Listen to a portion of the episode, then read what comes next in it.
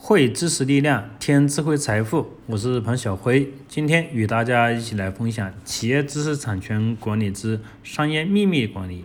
首先，我们来了解一下商业秘密的概念。商业秘密是指不为公众所知悉，能为权利人带来经济利益，具有实用性，并且经过权利人采取保密措施的技术信息和经营信息。商业秘密是企业的财产权利，它关乎企业的竞争力，对企业的发展至关重要。任何企业都或多或少的会有一些重要的商业秘密信息。对于企业的商业秘密管理，公司的每一位员工，无论处于哪种岗位，无论是职位高低，都应该有保密意识，自觉做好保守企业商业秘密的工作。而对于企业来说，首先要有一套严格的保密体系，或者是商业秘密管理制度，来防止企业商业秘密的泄露。企业的商业秘密体系大致可以分为以物为中心建立的保密体系和以人为中心建立的保密体系。以物为中心建立的保密体系，它又包括对涉密设备的管理、对涉密信息的管理以及对涉密区域的管理。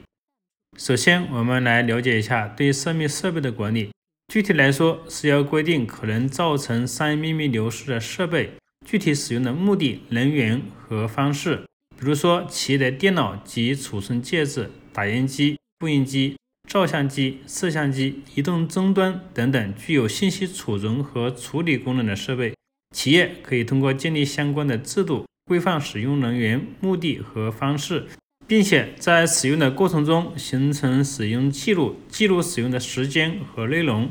举例，以某企业对研发人员电脑管理为例，企业规定对研究开发人员的电脑设置密码，并且定期修改密码，同时对涉密计算机上网进行严格控制，以防止泄密信息通过互联网的方式进行传输泄露。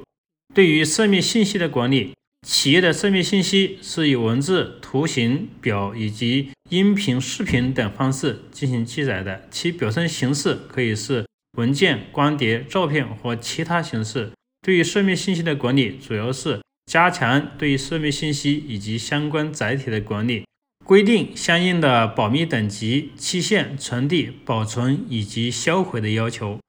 保密等级是涉密信息的重要标识。一般企业将保密等级分为机密和秘密两级，还有一些企业会增加绝密级别。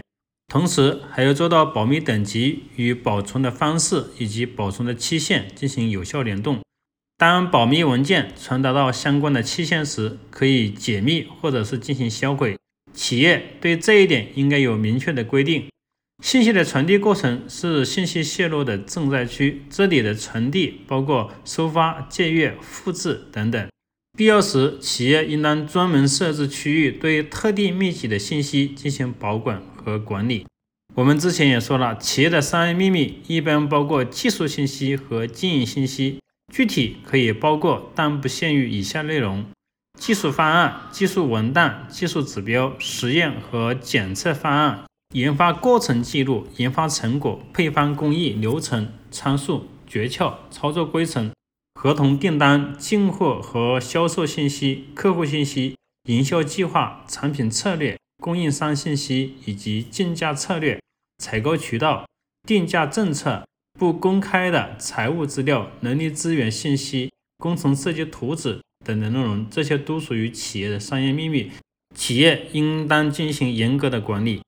对于涉密区域的管理，涉密区域既是对外来人员的限制，也是对企业不同部门人员之间的限制。有些企业禁止一个项目组的人员进入到其他项目组的研发区域。涉密区域管理措施一般包含区域划分和标识、门禁系统的使用以及客户参观的控制等等。在这里，建议将企业的研发部、档案室、资料室。等等，涉及商业秘密的部门确定为涉密区域，将这些区域与企业生产办公场所中普通区域进行区别，并以涉密区域标识的办法予以警示。规定无关人员不得随意进入，